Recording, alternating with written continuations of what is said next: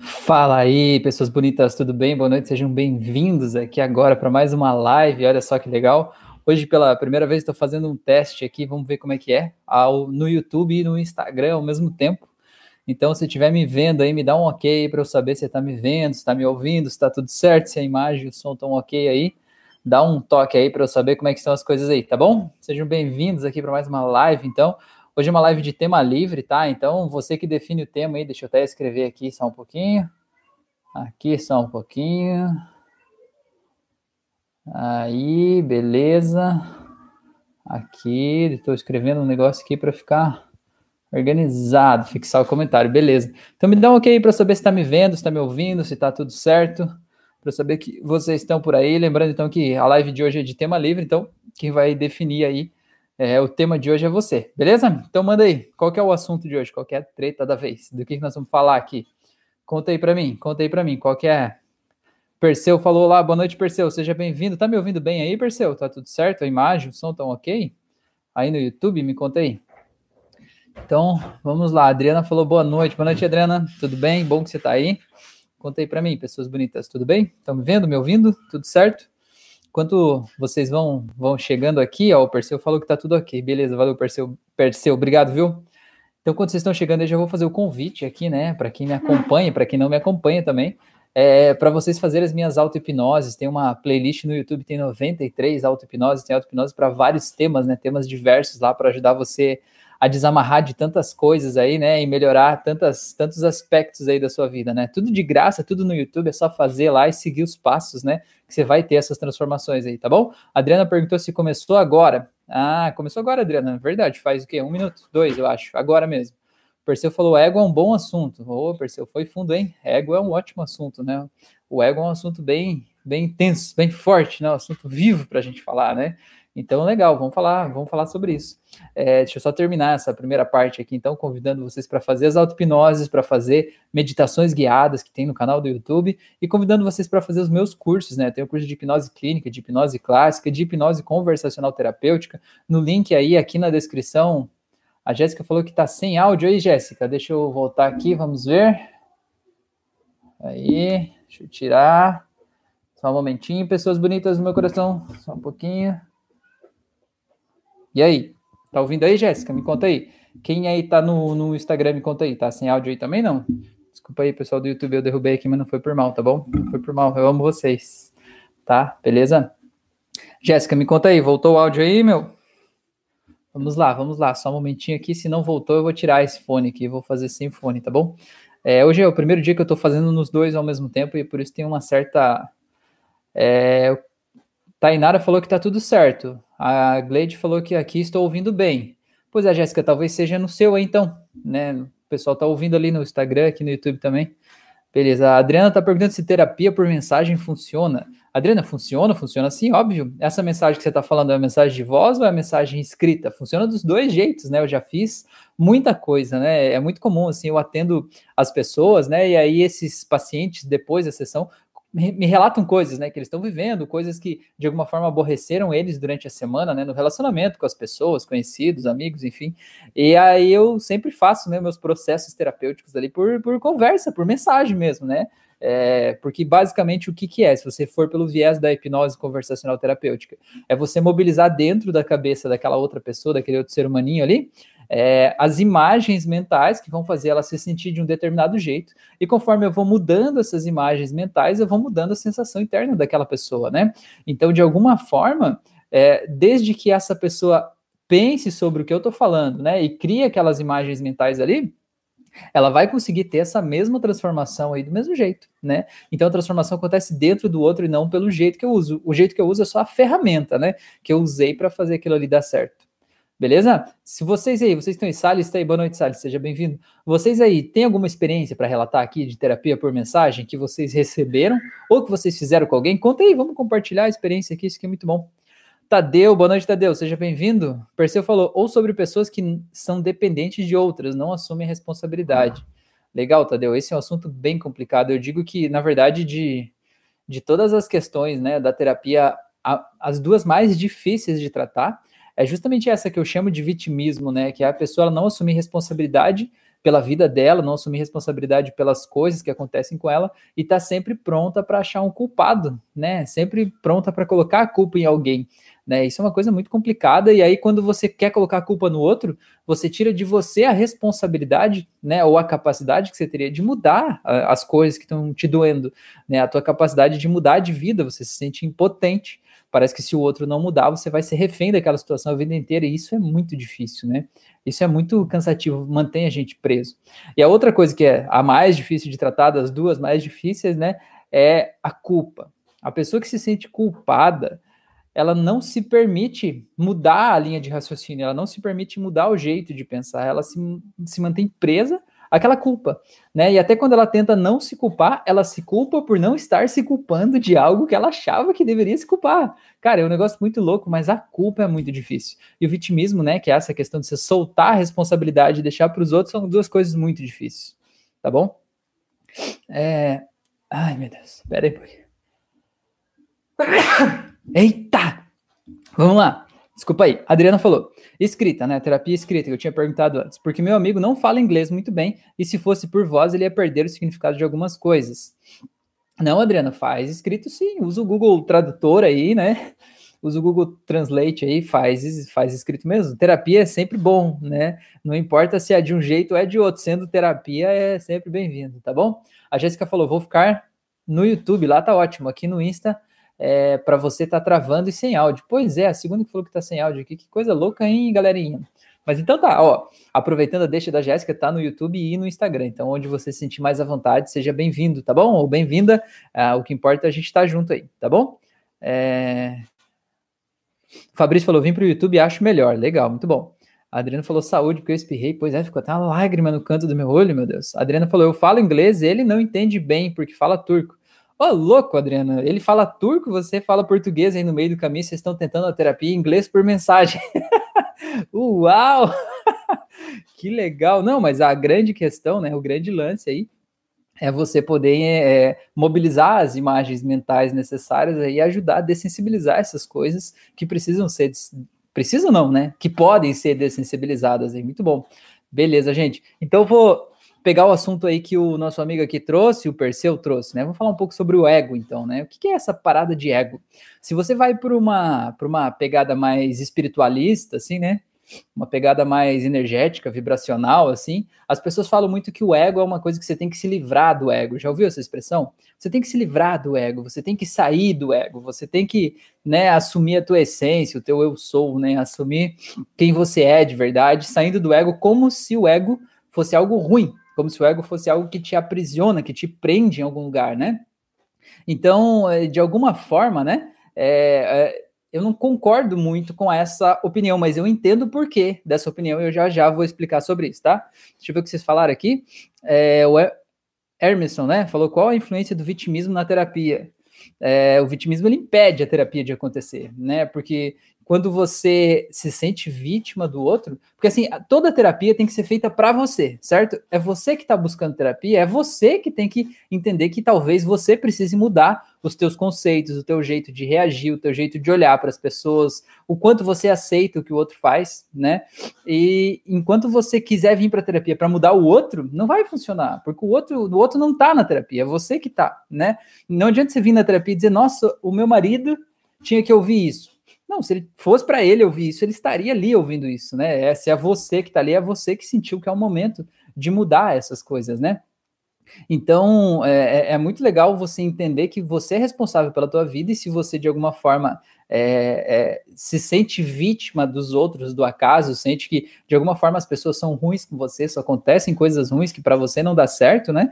É, de alguma forma, você não vai ter poder para mudar, né? O errado é o meu marido, né? Então, enquanto ele não mudar, eu vou ser escravo dessa situação uma vida inteira, né? A única saída é a separação. Mas será que é a única saída é essa? Será que não dá para a gente talvez mudar dentro de mim o que significa o que ele está falando? Não dá para tirar aquela dor que vem junto com as palavras? Porque assim a, comunicação ela se dá sempre, tem uma teoria da comunicação que fala, né? A comunicação se dá sempre no receptor. Então, você fala um negócio para mim, eu não vou entender o que você falou. Eu vou pegar as palavras que você disse, vou confrontar aquelas palavras com o que está aqui na minha cabecinha, e eu vou dar um significado do jeito que eu acho que é que, que interpreta, né, aquilo que você me falou. Mas às vezes isso que eu acho que é não tem nada a ver com o que você me falou de verdade, né? Então, esse que é o legal de você entender. Às vezes o que o outro tá fazendo, você tá aí achando que ele tá fazendo só para te provocar. Ele tá fazendo só porque ele não gosta de você, só porque quer pegar no teu pé. E às vezes ele nem sabe que isso te provoca, às vezes ele tá vivendo a vida dele, né? Então é esse que é legal de você poder mudar também, né? Então esse que é legal. O vitimismo, ele impede a terapia, basicamente. Quando você acha que você é vítima, que o errado é o outro, tá tudo bem, é um direito teu, mas você tá assumindo o risco de que talvez você possa viver essa situação ruim o resto da tua vida. Se isso faz sentido para você, se vale a pena, né, ficar nessa circunstância, nessa situação, é um direito teu, tá tudo bem. Mas a terapia não vai surtir muito efeito, tá bom?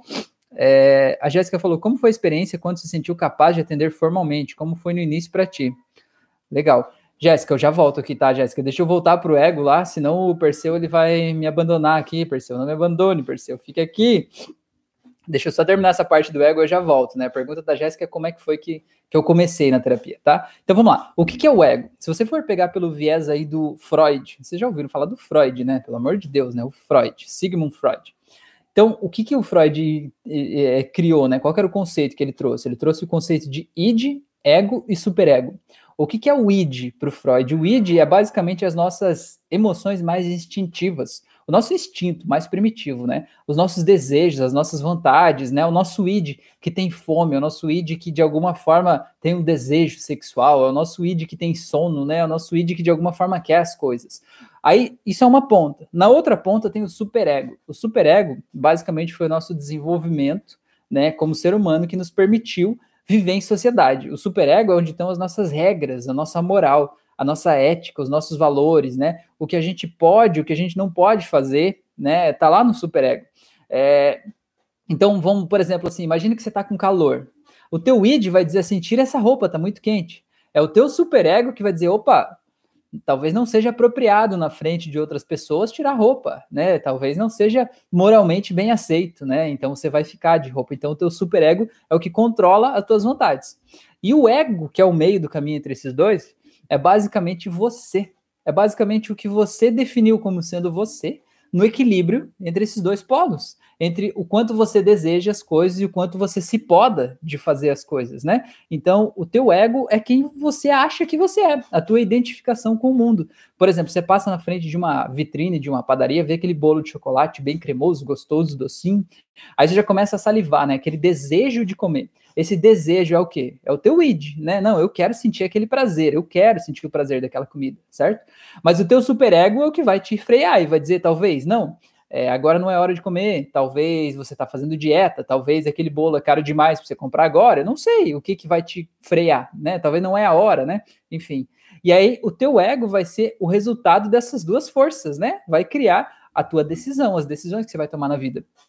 Então, para mim, não existe como, né? Não tem um jeito de você viver fora do teu ego, abandonar o ego e viver a vida assim. O ego não existe, porque o ego é quem você naturalmente tem essa mola impulsionadora dentro de você e tem esse instinto que vai te refreando, né, ao mesmo tempo. Então, o ego é o que você acha que é o teu equilíbrio. Agora tem um lance aqui, certo? Eu entendo por que, que essa, essa galera de uma pegada mais espiritualista fala muito de abandonar o ego, porque assim, se você entende que o ego é quem você acha que você é, concorda? É quem você acha que você é, naquele equilíbrio entre os teus impulsos e a tua moral, né? O teu freio, entre o teu acelerador e o teu freio, você tá ali no meio, certo? Se esse é quem você acha que você é, todas as decisões que você toma na vida sempre são de acordo com essa pessoa que você acha que você é. Concorda comigo? Então, enquanto você fica é, digamos assim, aprisionado nessa imagem mental que você tem de você mesmo, você não se permite fazer coisas diferentes. E quando você não se permite fazer coisas diferentes, adivinha só o que acontece? Você tem sempre os mesmos resultados na tua vida, né? Então, o, o grande, o grande questão que é o que, né? Esse que da, dessa pegada mais espiritualista, abandonar o ego é justamente você se desidentificar da pessoa que você acha que você é. Sabe, assim como quando você era criança, você era muito mais solto nas suas vontades, né? Você era muito menos repreendido, tanto que você era repreendido de fora, né? Eram os pais, os adultos, professores que te repreendiam, mas você era mais livre para fazer o que você queria fazer. Só que essa repressão de fora foi tão grande, né? E foi acontecendo com tanta frequência que você foi aprendendo e você mesmo passou a se auto-repreender. Você mesmo passou a se, de alguma forma, né, se impedir de fazer as coisas. E às vezes essa repressão é muito grande. É muito grande. Às vezes você é um juiz muito forte de si mesmo, você é um carrasco de si mesmo, né? Eu trato pessoas que são pessoas que estão no estado de depressão muito profundo, justamente por essa questão. Elas são muito julgadoras de si mesmas. Elas acham que que é, os impulsos delas deveriam ser é, inexistentes ou não deveriam estar ali, né? Que elas não deveriam ter fome, não deveriam ter vontade de fazer outras coisas. É como se elas quisessem viver uma vida de um robô, né? Como se pudesse ser apenas o que é moralmente aceito, assim, né? O que é adequado na visão daquela pessoa. E cara, ninguém é desse jeito. A gente precisa aceitar quem a gente é, sabe por quê? Porque quando a gente é, é, joga o nosso desejo para baixo do tapete, faz de conta que ele não existe. Sabe assim, tipo, você vai varrer a casa e você joga sujeira embaixo do tapete da sala? Chega uma hora que não cabe mais sujeira lá. Chega uma hora que você ergue aquele tapete lá e tem um calombo de sujeira lá embaixo. E aí não dá para fazer de conta que não tá lá. E nessa hora, a hora que você vai tirar aquela sujeira de lá, vai ser uma bomba de sujeira. Então, todos aqueles impulsos, emoções, sentimentos que você deixou reprimidos lá, é como se fosse uma mola que você vai apertando, apertando, apertando, e a hora que ela solta, ela vai longe né? E aí aqueles momentos de cagada na vida, né? Quem que nunca fez cagada na vida, na é verdade? então esse é o momento da cagada, é o momento que a coisa ficou fora de controle. Então o grande lance é você aceitar quem você é. Claro, você não vai fazer nada moralmente é, inadequado, vai matar uma pessoa ou algo do tipo. Mas tem pequenas transgressões, talvez, dessa moral social, talvez, que podem ser aceitas e que não vão te tornar uma pessoa terrível, não vão te tornar uma pessoa inadequada, não vão te tornar uma pessoa, é, sei lá, ruim, né? É, então a gente precisa saber equilibrar esses dois lados e é justamente isso que a gente chama de ego. O ego é o nosso equilíbrio, né? Quem, quem a gente é. Então é legal a gente poder manipular, mudar esse nosso ego aí, né? Para a gente criar uma nova personalidade. Que nem assim, por exemplo, você cria um personagem de, de teatro lá, né? criou um personagem. Aquele personagem, você vai dar vida para ele. Você vai dizer que roupa ele usa, que tom de voz ele usa, se ele de alguma forma fala de um jeito mais arrastado, né? Se ele xinga as pessoas, como que é o temperamento dele, você vai definir tudo isso, o corte de cabelo, a cor do cabelo, as unhas, vai definir tudo isso. E aí aquele personagem ganha vida, certo? O que, que acontece? Você, quando era criança, ao longo dos seus últimos anos ou décadas aí, não sei quantos anos você tem, mas ao longo desses últimos anos você veio lapidando esse personagem que você acha que é você, entendeu? Você criou essa pessoa, você deu um nomezinho para ela, você definiu como que ela se veste, como que ela se comporta, do que ela gosta, onde é que ela vai, quanto que ela deve ganhar por mês. Você definiu tudo isso e criou esse personagem e você vive esse personagem hoje. O grande lance que você precisa entender, né, é que você não é o personagem, você é o diretor da peça. Você pode criar outros personagens. Você pode mudar, é, sei lá, o jeito que esse personagem se comporta, o jeito que ele olha para as coisas, o jeito que ele olha para a vida. Você é livre para fazer isso, né? Então isso que é se desidentificar do ego, sendo o ego aquele personalidade nossa, né? Aquela coisa que a gente acha que é a gente, aquele nosso personagem. Então a gente poder reescrever essa história para a gente poder se sentir diferente, né? Se sentir livre aí, tá bom? Vamos lá, o YouTube deu uma travadinha, mas voltou aqui, tá bom? Então, beleza, faz sentido isso para você, Perseu? Conta aí.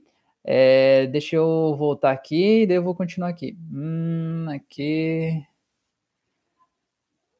Beleza, Jéssica falou como foi. Tá, isso é que eu vou voltar ali. A Adriana falou, professor, pela sua experiência, você acredita que pessoas que tiveram trauma com mães narcisistas têm uma certa resistência ao pensamento de construir uma família?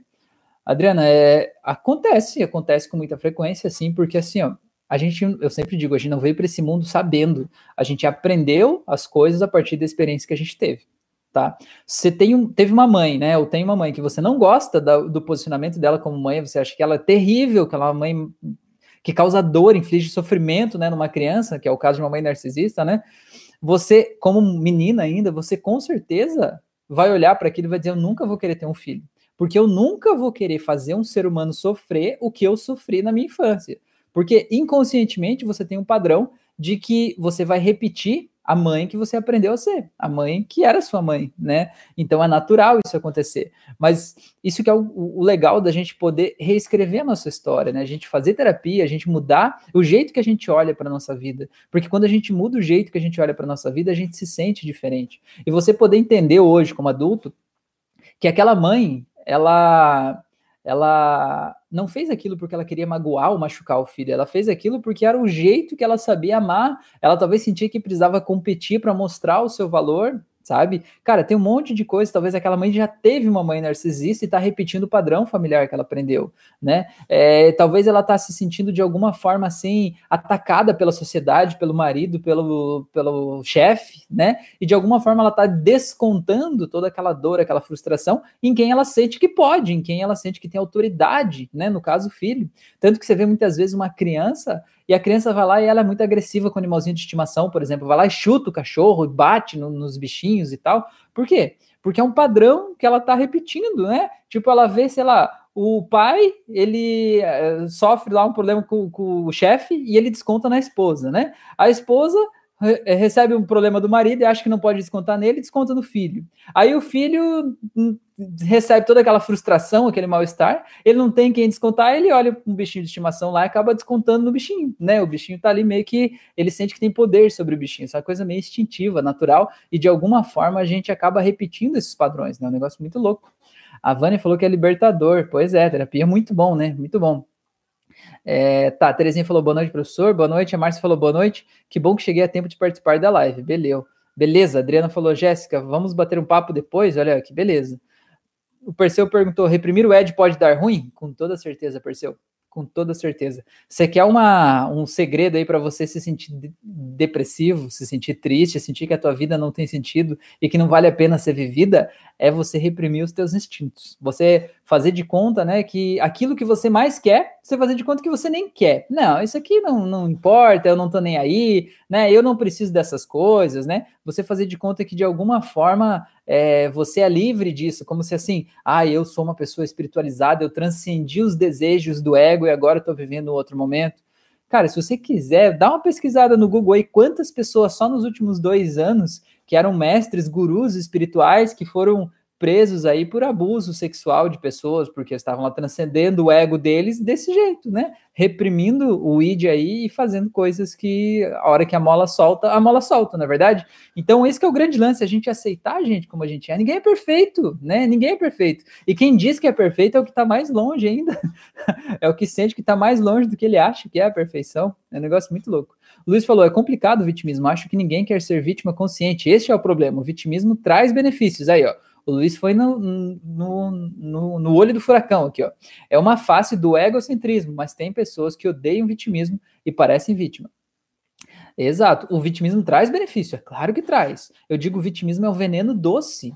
É, sabe o que é um veneno doce? É aquela coisa que é, é venenoso, né? Mas é doce ao mesmo tempo.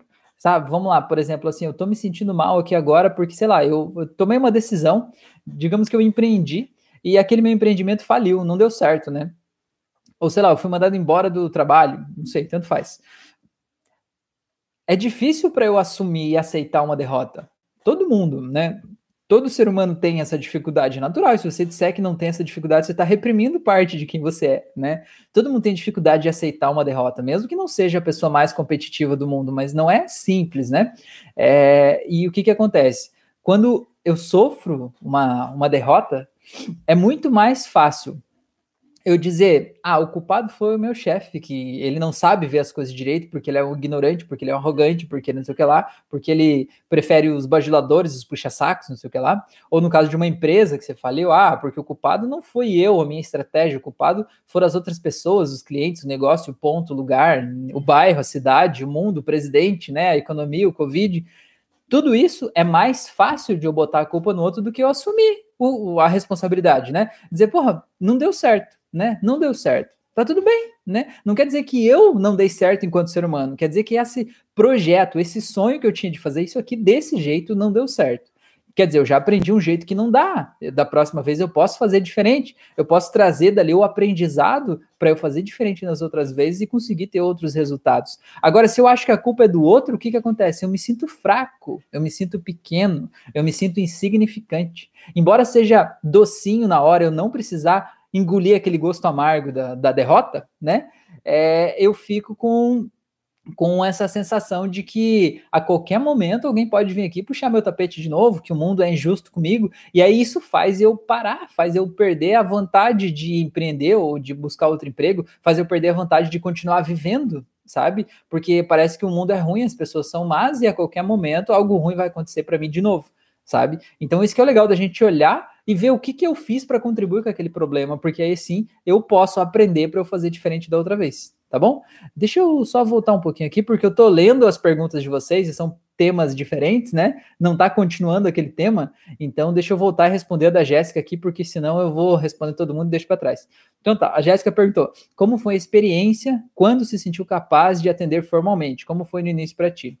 Tá, Jéssica, é o seguinte: é, eu comecei nesse mundo da terapia, do autoconhecimento, eu comecei fazendo reiki. O reiki é é a canalização, digamos assim, da energia universal, né? E para enviar para uma pessoa, para um paciente. Então, inicialmente, como é que funciona uma sessão de reiki? A pessoa vai lá, deita numa maca, fecha os olhos, e você vai ali, coloca a mão sobre os chakras da pessoa, tem os sete chakras principais, e você envia energia para essa pessoa, mas é tudo em silêncio. Cara, então o reiki para mim foi muito bom, porque é, é, muito mais fácil. Você não precisa falar com a pessoa, você não precisa falar de trauma, você não precisa reescrever, não precisa fazer reframing, né? Você não precisa, a pessoa não precisa te falar nada. Ela só chega lá, deita, fica em silêncio, você fica em silêncio também, faz o rei que a pessoa vai embora e dá tudo certo, né? Era mais fácil, né? Quando fazia assim. Só que naquele momento eu comecei a, quando eu comecei, né? Eu era voluntário em uma instituição que fazia reiki gratuitamente para as pessoas na cidade onde eu morava. Então eu fiquei quase dois anos lá trabalhando como voluntário. E naquele momento eu aprendi muito, sabe, das pessoas, das dores das pessoas, aprendi do ser humano, né? E nesse momento eu estava estudando, né, e aprendendo outras técnicas aí, né, outras técnicas energéticas e não. Aprendi PNL, hipnose, né, e comecei a aplicar nas pessoas que iam em busca de reiki, né, numa conversa inicialmente, mas aplicando essas técnicas e vendo que tinha muito resultado, sabe? E daí eu pensei assim, cara, eu preciso fazer isso. Só que naquele espaço, a hipnose se não era muito bem-vinda, assim, porque afinal de contas as pessoas iam lá em busca de reiki, né? O reiki você entra em silêncio, sai calado e fica tudo certo, né? Tinha uma pegada um pouco mais holística também, assim, né? Então ali não dava muito bem. Então eu entendi que para eu trabalhar com hipnose, que é o que eu sentia, que eu, eu queria falar com as pessoas, eu queria saber da vida das pessoas, eu queria ajudar a fazer o, a, a, dessensibilização, ressignificar os traumas, mudar isso, sabe? Eu, eu sentia que eu precisava fazer isso. Então eu senti que não era lá o lugar, né? Então eu comecei a fazer como acho que quase todos os terapeutas, fazer o quê? Atender as pessoas de graça, né? Conhecidos, amigos, parentes, o que também às vezes é uma cagada, né? Porque às vezes você vai lá e quer fazer hipnose com alguém e a pessoa não entra no estado de transe e aí você acha que você é um péssimo hipnólogo, né? Tira a tua confiança. Isso aconteceu comigo no começo também, né? acontece com todo mundo, faz parte, né? O lance é não desistir, seguir em frente, né? Mas tudo isso que até, até o que dá errado dá certo, porque ajuda a gente a agir diferente, né? Saber como se comportar diante de uma situação que aparentemente não deu certo, saber como contornar aquela situação, né? Ter jogo de cintura. Então comecei a fazer isso e de repente essas pessoas que eu atendi voluntariamente começaram a indicar para outras pessoas, né? é, começaram a indicar para parentes, amigos, enfim, né? E esses amigos aí eu já tinha um valor, né? Tipo, não ia atender de graça os amigos dos amigos, né? Então eu tinha um valor e essas pessoas vinham, aí eu comecei a atender. Aí eu fiz alguns anúncios em, em grupos, né, de, de classificados de Facebook, OLX. Aí fiz algumas publicidades patrocinadas no começo, deu muito errado. deu muito errado, mas enfim, o que me o que de alguma forma me trouxe mais pacientes mesmo foi a indicação, e até hoje, né? Hoje eu até vem muita gente para minha terapia por causa das auto-hipnoses que eu tenho no YouTube, no Spotify, gente que faz os meus cursos e aí depois quer fazer um processo terapêutico comigo, mas ainda assim a indicação, o boca a boca é a melhor, né? A melhor das ferramentas, né? Não tem nada que supere o boca a boca, você ir lá e fazer um, uma experiência, né? Construir uma experiência incrível com um paciente, aquele paciente vai te indicar para todo mundo. Sempre que você surpreende alguém, né? Vai além da expectativa daquela pessoa, ela vai te indicar e ela vai te, te levar para muita gente, né? É, uma coisa, Jéssica, que é legal falar também, é que no começo, quando eu comecei a atender gratuitamente, eu achava, né, que eu vou atender a pessoa gratuitamente uma sessão, Aí na, na outra semana ou no outro mês ela vai me contratar para uma sessão paga. E isso eu já quero adiantar aqui para vocês que não funciona. Se tem alguém aí que é terapeuta e que já conseguiu isso, conta aqui como é que é, porque comigo não funciona isso, né? Todo mundo que atendi de graça nunca me pagou depois, né? Nunca me contratou depois para uma, uma outra sessão, né? É, mas me indicaram para outras pessoas, né? E isso não tem preço, né? É, é esse o lance que a gente precisa olhar. Mas, Jéssica, respondendo sobre a questão de quando eu me senti preparado, né? Quando eu me senti capaz, eu me senti capaz quando eu comecei a fazer pequenas intervenções com as pessoas que iam naquele espaço que era holístico, né? Que atendia com reiki, que teoricamente era entrar calado, né? Entrar quieto e sair calado. É, eu comecei a fazer pequenas intervenções, sem a, a, o transe hipnótico, sem nada disso, mas só falando e falando no sentido de usar uma ferramenta da hipnose só, sabe? Tipo o chocolate de Godiva, ou o muro de vidro, né? Falando para a pessoa só aquilo ali, como uma coisa de um minuto, dois minutos, só como se fosse um encerramento daquele trabalho do reiki, vamos dizer assim. E aquilo ali eu percebi uma diferença tão grande naquelas pessoas que eu falei, cara, se só isso aqui em dois minutos faz essa diferença na vida das pessoas, como seria fazer uma sessão inteira só disso, né? Só de ressignificar o passado, né? De mudar a, as crenças, soltar a dor das memórias, dos traumas do passado. Aí eu falei, cara, eu preciso fazer isso. E aí eu comecei a fazer. Então, sobre essa questão de se sentir preparado também, Jéssica, eu quero falar que, sabe assim, a gente tira a carteira de motorista, você não sai dando uma volta ao mundo de carro. Você pega na primeira semana que você tem a carteira, você pega e sai de casa, tira da garagem, volta para a garagem né? Você sai de casa, vai até a padaria na esquina, vai até o mercado, depois você vai uma quadra a mais, depois você vai dar uma volta na tua cidade. No outro mês, um tempo depois, você vai para a cidade vizinha, não é assim? Até que você se sinta confiante de estar ali dentro do carro, tenha prática, expertise, né, do teu corpo se mover sozinho ali para trocar de marcha, enfim, né, para ligar a seta e você poder se concentrar em outras coisas e aquilo ficar tranquilo, aquilo ficar natural para você. Então, às vezes, quando a gente pensa assim, ah, não estou preparado para atender, é porque você acha que você é o motorista inexperiente que vai fazer uma viagem de mil quilômetros. É claro que você vai ficar assustado, né? É normal. Mas então começa pequeno, começa fazendo só uma intervenção com uma pessoa que você sente lá que precisa, vai lá e faz só uma ferramenta, depois faz só outra, depois você leva a pessoa para o estado de transe e faz uma outra ferramenta aí de PNL, por exemplo, para depois que você já tiver confiança em você, no outro aí você faz uma regressão, aí uma regressão de vidas passadas, alguma outra coisa assim, né? E aí quando você se sentir seguro, tudo vai dar certo, né? Vai, vai na boa que vai dar tudo certo, tá bom? É, a Ilza falou, verdade, a língua é uma benção. Beleza. Então vamos lá, deixa eu ver o que mais vocês falaram aqui. Perseu falou, tudo que se reprime acaba sendo mais maléfico do que se liberar essa energia, com toda certeza. Adriana falou, como você trata quem tem depressão, Rafael? É, Adriana, o primeiro passo, peraí, volta aqui, o chat, malandro. Aqui, aqui, depressão. Tá, é, Adriana, o primeiro passo é que eu nunca digo que alguém tem depressão. Na verdade, assim, eu digo que na hipnoterapia, enfim, nessa terapia que a gente faz aqui, que não é só a hipnose, né, é um monte de coisa junto, é, eu digo que a gente não trabalha com rótulos, né, rótulos no sentido de uma classificação de uma doença mental, né, doença de saúde mental, porque, assim, é, eu acho que o rótulo é muito pesado. O rótulo, de uma forma, né, uma classificação de uma doença, de uma forma, ele é muito benéfico porque ele ajuda a entender que aquela pessoa tem determinados padrões de comportamento, tem determinados padrões de raciocínio, né? Tem determinadas coisas que se repetem em função do quadro clínico que ela está vivendo. Eu acho isso ótimo, perfeito. Mas por outro lado, o rótulo ele traz um peso desnecessário, né? A pessoa está lá, ela já está triste, já está sem energia, já está desmotivada, está sem vontade de fazer as coisas. Ela vai lá e prega um rótulo na testa dela escrito depressão. Aí ela diz: Meu Deus, isso aqui é um negócio terrível. É tipo você recebeu um diagnóstico de depressão, é quase você recebeu um diagnóstico de câncer, quase, né? É um negócio assim terrível, parece, né? E mesmo câncer também não é, né? Mas a, as pessoas acabam agindo assim.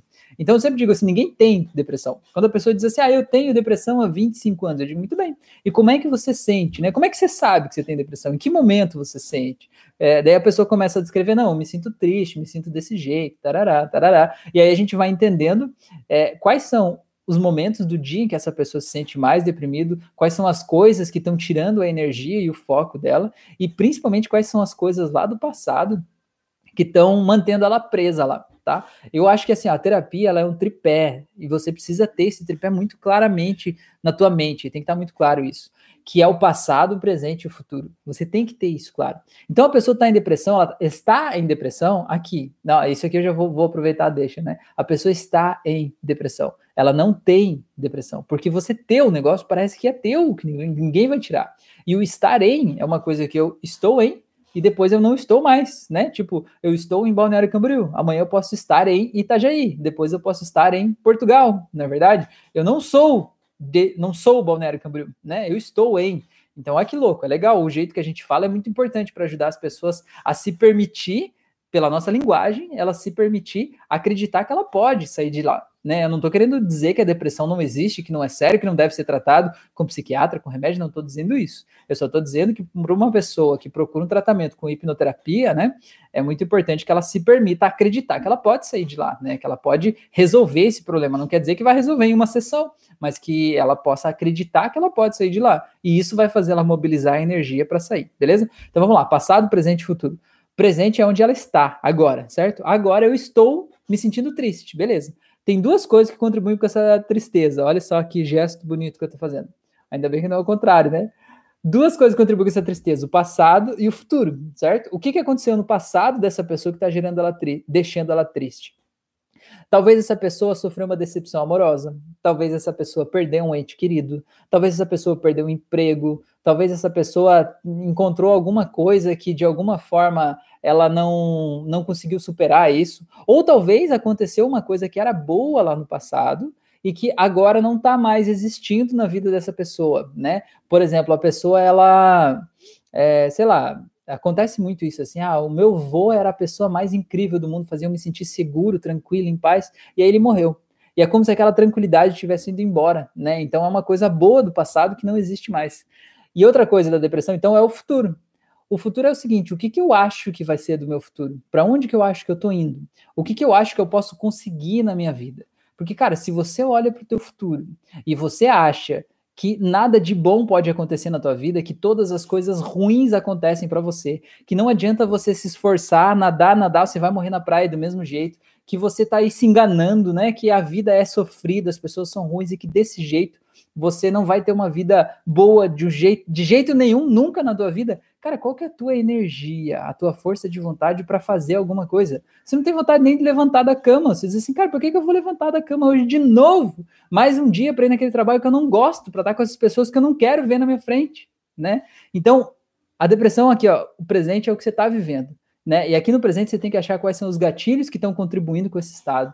No passado, quais são as coisas que te trouxeram até aqui e no futuro o que, que você está pensando. Porque se essa pessoa, mesmo que ela tenha traumas terríveis do passado e que ela esteja vivendo uma vida que tem muitos gatilhos que fazem mal para ela, ainda assim, se ela acreditar que ela pode ter um futuro bom e que aquele futuro é possível para ela, ela consegue mobilizar uma energia incrível, uma loucura ali de ir atrás do que ela está buscando, mas ela precisa acreditar. Enquanto ela não acreditar, ela de certa forma fica ali, eu chamo assim de patinando no banhado, né? A gente fica ali se sentindo mal, beleza?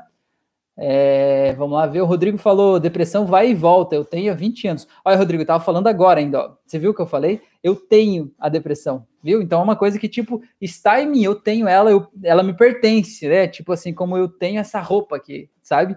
E esse que é o grande lance, a gente poder dizer assim, né, que é, eu estou, eu estive, né, eu visito a depressão, como diz o Rodrigo, vai e volta, né? Eventualmente eu vou e volto, mas esse que é o grande lance, às vezes a gente acha que a depressão é uma coisa que não depende da gente, né? Tipo assim, é uma coisa que do nada, de repente, ela volta. Cara, não é do nada, são as coisas que acontecem na nossa vida que conectam a gente com o estado de tristeza maior. E esse estado de tristeza, quando está instalado em função de uma coisa triste que eu estou vivendo agora, ele traz lá do passado a tristeza de todas as outras coisas que eu vivi na minha infância ou na minha adolescência, que eu vivi até agora, né? E essa essa tristeza que vem do passado, ela vem muito forte, muito intensa, né? E ela vai se sobrecarregando na minha vida atual e vai colapsando o sistema. E esse que é o pior, sabe? Porque cada vez que você vive um estado depressivo, um estado de tristeza, que é muito grande, aquela tristeza fica grande, você gera como se fosse um novo trauma ali, tipo assim, um novo momento de tristeza, né? E esse novo momento de tristeza reforça a tua crença, que é justamente o quê?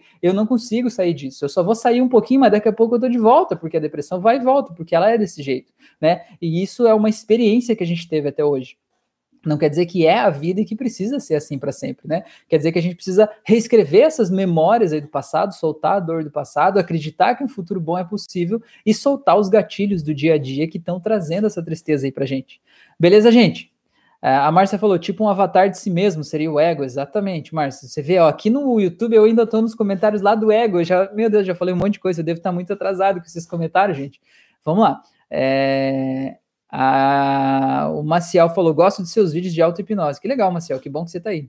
O Emerson falou: professor, se possível, nos conte um fato curioso que teve que lhe chamou a atenção em alguma sessão de hipnoterapia. Cara, um fato curioso. Cara, me passaram tantos aqui na cabeça. me passaram tantos aqui na cabeça, mas é que os mais curiosos é difícil da gente falar para não expor ninguém, né? Para ninguém se sentir mal assim de repente, mas. Ah, sei lá, vou, vou, contar um caso, por exemplo, de uma pessoa que eu atendi.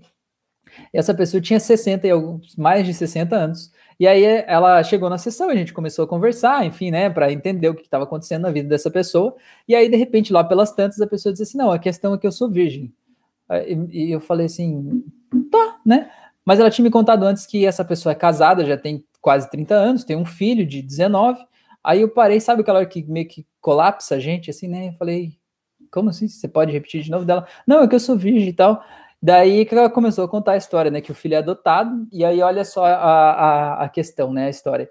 Que ela casou a primeira vez, e aquele marido, a sei lá, quase 50 anos atrás, aquele marido na noite de núpcias, né, foi lá meio que forçar uma situação e ela disse: "Não, eu não quero, eu não quero, eu não quero desse jeito, eu não quero". E aquele marido foi lá naquela época, né, devolveu ela para a família do tipo assim: "Ah, essa mulher não quero ela na minha vida", né? E aquilo virou um trauma, óbvio, né? Imagina, ela quase foi abusada, né, naquele momento, com todo aquele mal-estar todo lá e guardou aquilo dentro dela. E aí o tempo passou quando ela conheceu o marido dela alguns anos depois, ela disse para ele: "Olha, eu fico com você, mas eu não faço sexo". Aí ele falou assim: não, tudo bem, eu gosto de você, eu quero estar com você, a gente vai resolver isso no futuro, não sei o que e tal. Resumindo a história, ela tinha 60 anos, era virgem, era casada, tinha um filho, né? E estava vivendo toda essa, essa situação. Então, cara, esse para mim é um caso baita curioso, né? É uma coisa que você não espera, né? Como é que você reage a uma situação dessa, né? Quando você descobre, né? O paciente te fala uma coisa dessa, ei, como é que você faz, né? Mas tem um monte de história aí, meu Deus.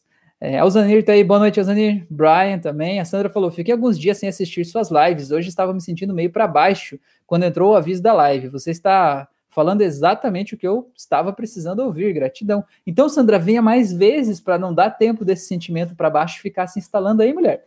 Vem aqui todo, todo, toda duas vezes por semana, né? Segunda e quinta. Até eu quero. Tô pensando em fazer mais lives agora. Vou ver se eu vou fazer alguns outros horários aí, né? Para a gente conversar um pouco mais, tá bom? Adriana falou: uma coisa que eu admiro em você é o hábito de responder todos para ninguém sentir que foi deixado de lado. Pois é, eu tento. Tem, tem, ao mesmo tempo que você admira, tem gente que odeia, sabe? Tem gente que me manda mensagens assim: Rafael, eu não assisto a tua live porque você fica perdendo tempo respondendo as pessoas e não segue uma linha de raciocínio. Eu digo, tudo bem, né? Eu tenho os meus cursos, eu tenho vídeos que tem uma linha de raciocínio bem definida, né? Mas aqui eu acho que é legal, né? A gente ter esse contato, né? Eu entendo que cada pessoa que tá aqui é uma alma humana, né? Vocês não são um número, né? E para mim é muito massa a gente poder conversar, a gente poder trocar ideia. Às vezes uma coisa, né, que a gente fala que conecta as informações de um jeito diferente, aí, às vezes salva vidas, né? Então eu acho que isso é muito importante. O Brian falou: "Eu faço auto-hipnose que tem no Spotify, mas quando eu faço a imagem que imagino não sou eu. Eu consigo imaginar tudo, mas o protagonista não sou eu. Sempre é um personagem de alguma coisa e não eu. É, isso dá resultado mesmo assim? Brian, eu que te pergunto, dá resultado mesmo assim? Você que tá fazendo, mano. Como é que tá sendo o teu resultado aí? Me conta. É, na verdade, o ideal, o ideal é você imaginar você em primeira pessoa, né? Você se imaginar em primeira pessoa lá, porque o que muda, a, digamos assim, o que muda a nossa, o nosso estado mental relacionado às coisas, não é a imagenzinha que a gente cria na nossa cabeça, mas é o jeito que eu me sinto. né? Então, por exemplo, se eu vejo uma outra pessoa que seria eu, mas não, não é nem parecido comigo, é um outro avatar de mim, né? Fazendo alguma coisa, eu vou me sentir de um determinado jeito.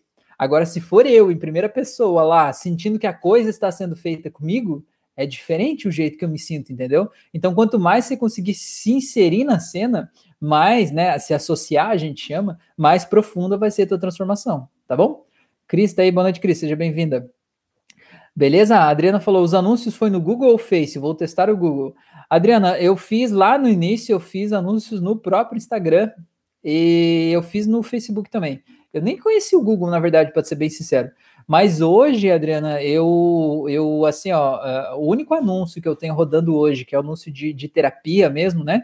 É, eu tá rodando no próprio Google. E aí ele funciona assim, ele é para a região aqui onde eu atendo, né? Balneário Camboriú, Itapema, Penha, Pissarras, né? Essa, essa região aqui. Então, é só para quem pesquisa no Google por hipnoterapia ou hipnose clínica nessas cidades, aí me acha, né? Então eu pago um valorzinho lá para eu estar tá lá aparecendo os resultados, né? Para ter o meu lugarzinho ao sol ali, né? Nos resultados, isso é muito importante. Então, eu gosto do Google né, é, pelo seguinte, porque o Facebook, por exemplo, os anúncios do Facebook, eles vão rodar conforme o interesse das pessoas, né, é assim que ele funciona, ele vai entregar para as pessoas que têm interesse naquele assunto. Mas o Google, ele entrega para quando você está buscando, porque, vamos fazer um exemplo aqui, você, Adriana, quando você quer procurar um serralheiro aí na tua cidade, onde é que você vai procurar? No Google, não é?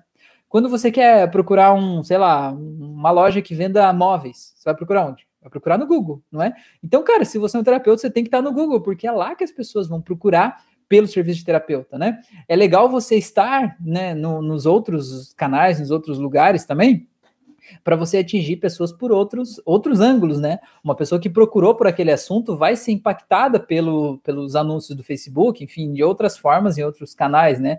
Mas é, é, é muito legal você estar tá lá também, beleza? A Adriana falou: as pessoas desvalorizam o gratuito. Pois é, eu sei disso. Jéssica falou: ótimo, você é ótimo. Valeu, Jéssica. Você também. Terezinha falou: verdade, estou atendendo gratuitamente com amigos e eles estão tendo bom resultado. O que espero são as indicações. É isso aí, Terezinha. É bom você deixar claro para esses amigos aí que você está atendendo eles para que eles sejam disseminadores do seu trabalho.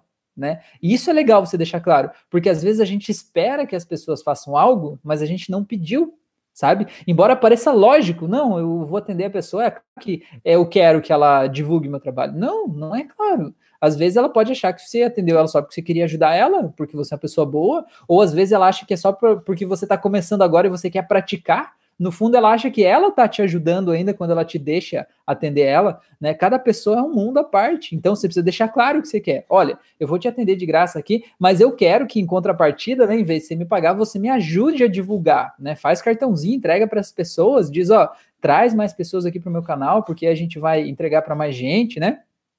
Ou faz um sistema de, de recompensas aí, né? Por exemplo, você atende a pessoa gratuitamente uma vez e diz: olha, se você trouxer X pessoas aí para fazer terapia comigo, você ganha mais uma sessão, por exemplo, né? É, são caminhos, né? São subterfúgios que a gente pode ter aí para ajudar essas pessoas aí a, a, a se sentirem motivadas a ajudar a gente, né? Porque tem um livro, já tem mais, acho que tem uns 100 anos já esse livro, ou quase, chama Como Fazer Amigos e Influenciar Pessoas. O autor desse livro se chama Dale Carnegie. Não sei se você já conhece, mas acho que até aqui no YouTube tem audiolivro dele. Esse livro, a mensagem principal, né, a mensagem que eu trouxe desse livro e guardo comigo, trouxe para a vida é a seguinte: ninguém faz o que você quer. As pessoas fazem o que elas querem. Só isso. Guarda isso com você. Ninguém faz o que você quer, as pessoas fazem o que elas querem. Então, por exemplo, vocês estão aqui assistindo essa live hoje, né? Numa quinta-feira à noite. Quinta hoje, acho que é, né? Numa quinta noite estão aqui assistindo essa live. Vocês não estão aqui porque eu quero. Claro, eu até posso querer que vocês estejam aqui, senão não estaria fazendo uma live, né?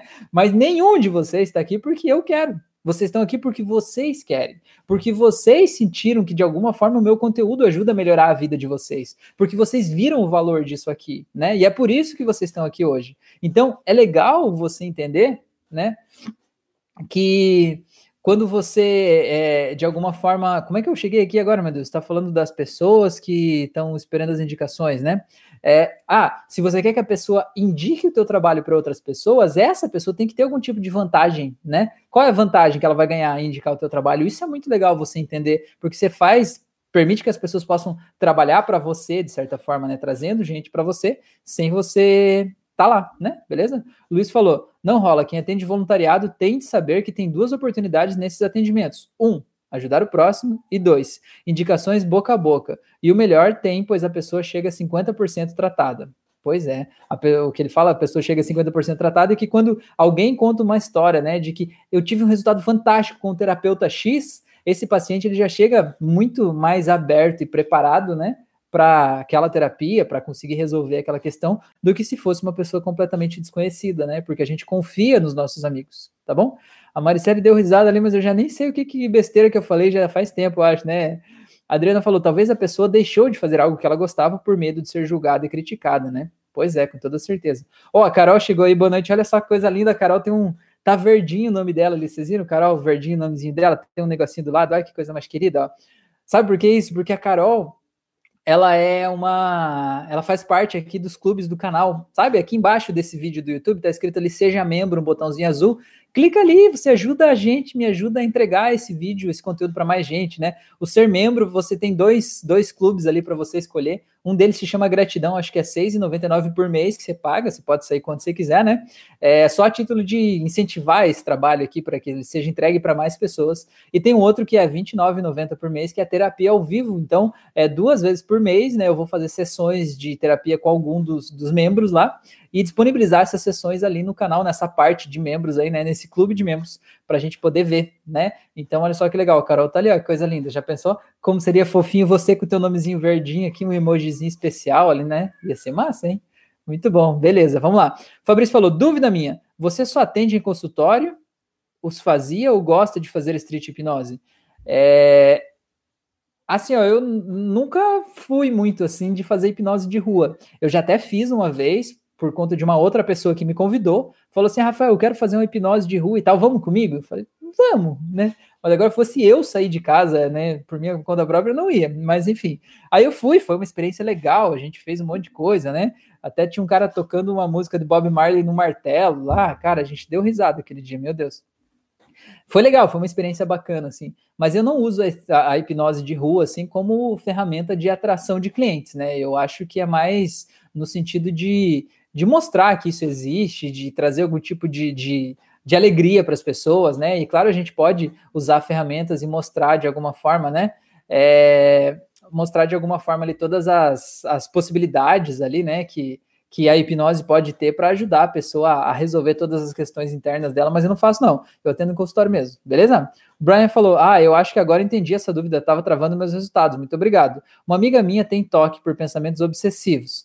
Ó, é, a hipnose pode resolver isso? Ela passou em um psiquiatra e disse, ele disse para ela que hipnose pode piorar.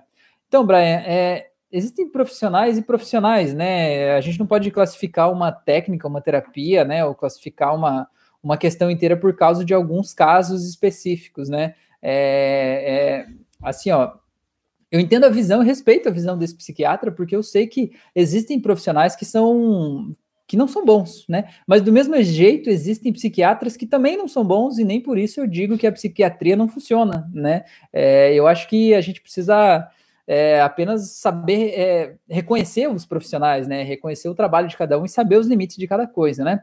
É, no caso do toque, né? A pessoa ela tem um pensamento obsessivo que virou um ato obsessivo, né?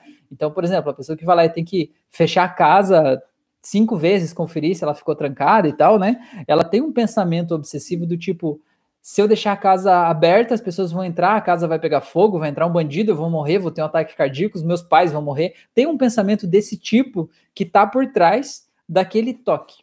E aí aquele gesto de ficar repetindo, repetindo, repetindo, é meio que o teu jeito, a tua medida de, de tentar lidar com esse pensamento obsessivo, do tipo, se eu conferir cinco vezes a porta antes de sair de casa, eu vou evitar que aquela grande tragédia aconteça, né? É mais ou menos assim que funciona o toque.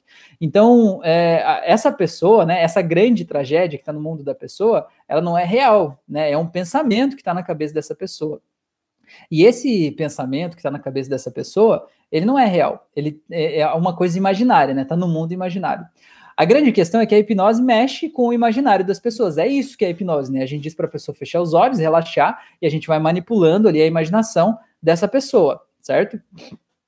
É, o que, que acontece? Existem pessoas que usam a hipnose sem saber direito o que estão usando. E vão mexendo com a imaginação das pessoas e às vezes podem agravar um problema imaginário que aquela pessoa tem, né? Se ela achava que podia acontecer algo ruim, né, que a casa dela ia pegar fogo, às vezes num, numa num processo imaginário qualquer aí, sem um mínimo de respaldo técnico, né? A pessoa pode fazer de alguma forma o paciente lá acreditar ainda mais fortemente que a casa vai pegar fogo, e isso sim poderia piorar o toque. Mas agora, isso não é terapia, né? Isso aí não é nem hipnoterapia, isso é alguém que não sabe o que está fazendo, né? Porque é, o mínimo de pensamento terapêutico você vai conseguir sim controlar o pensamento obsessivo daquela pessoa, e quando você controla o pensamento obsessivo, você vai sim controlando o gesto obsessivo, né? Que é o toque que de alguma forma ele vai reduzindo. A gente não pode prometer uma cura, né? Cure do toque com uma sessão de hipnose, né? Não é assim que funciona. Curandeirismo do Brasil é crime, inclusive.